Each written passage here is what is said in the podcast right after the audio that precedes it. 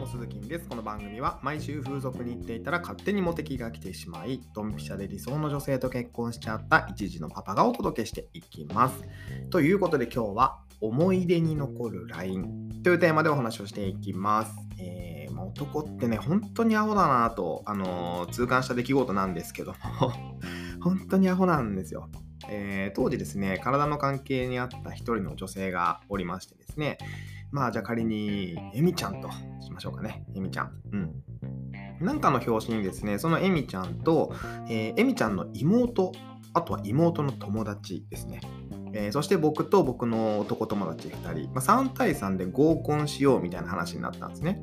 まあ、そもそもちょっとおかしな話なんですけども、僕とね、そのエミちゃんはもう体の関係にあるわけなのでね。うんで、えー、まあ、その妹ちゃんがですね、焼肉食べたいなんていうもんですかね、まあ、合コンで焼肉に行くというね、ちょっとわけのわからない状態になっていたんですけども、えー、まあ、せっかくね、焼肉食べたいって言ってもらってるんであれば、ちょっと男側としては、まあ、それはいい焼肉屋さんに行きたいわけじゃないですか。でね、まあ、ちょっと奮発して、えー、ま、ちょっといいとこの焼肉屋に行ったわけですよ。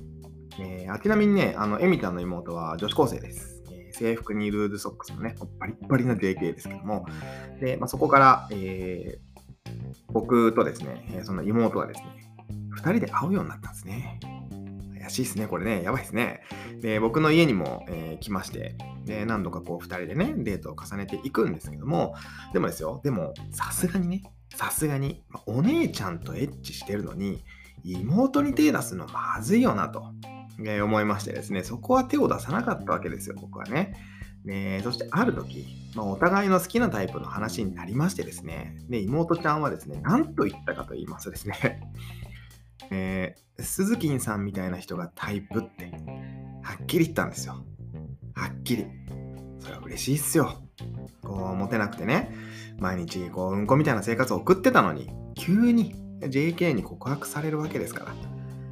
それでもですよ。それでも僕は手を出さなかったんですよ。あの、何回も思いましたよ。いや、このままやっちゃおうかな、みたいなね。って思いましたけども、でもね、そこはね、真面目だったんですね。今ならもうすぐ手出してると思いますけども、で、え、そしてね、妹ちゃんとはあまりそれから連絡を取らなくなっていくんですね。で、1年ぐらい過ぎた頃にですね、あの、お姉ちゃんとも会わなくなっていったんですよ。エミちゃんともね。うん。で、ふと思います。今なら、妹ちゃん、いけんじゃねと。そしてね、僕から連絡をしましたよ。久しぶりっつって、あのー、よかったら今度一緒にご飯でも食べに行かない？みたいなね、あの、軽い LINE を送ったわけですけども、そしてね、帰ってきた返事に僕は衝撃を受けるわけですよ。なんて帰ってきたと思いますか？えっとですね、彼氏がいるので、もう連絡してこないでくださいと。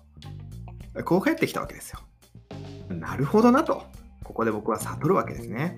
こういつまでも自分のことを好きでいてくれるなんて思っているのは男だけなんだと。僕はアホかと。こうしてね、辛い現実を真摯に受け止め、えー、今の僕がいるわけですよ。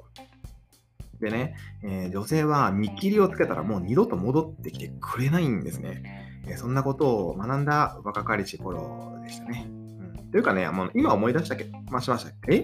今思い出しましたけども、これ LINE じゃないですね、多分ね。当時、だってまだ LINE なかったもん。だって。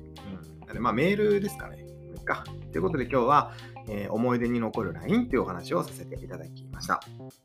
えー、僕が参加している、えー、AVision というパートナーシップに関する、えー、オンラインコミュニティからですね、3月の27日に Kindle 本が出ます。で、よくある男女の LINE のやり取りっていうのを、A ビジョン代表の上妻さん、そして僕でですね、こうバッサバッサぶった切っている、もう痛快な本になります。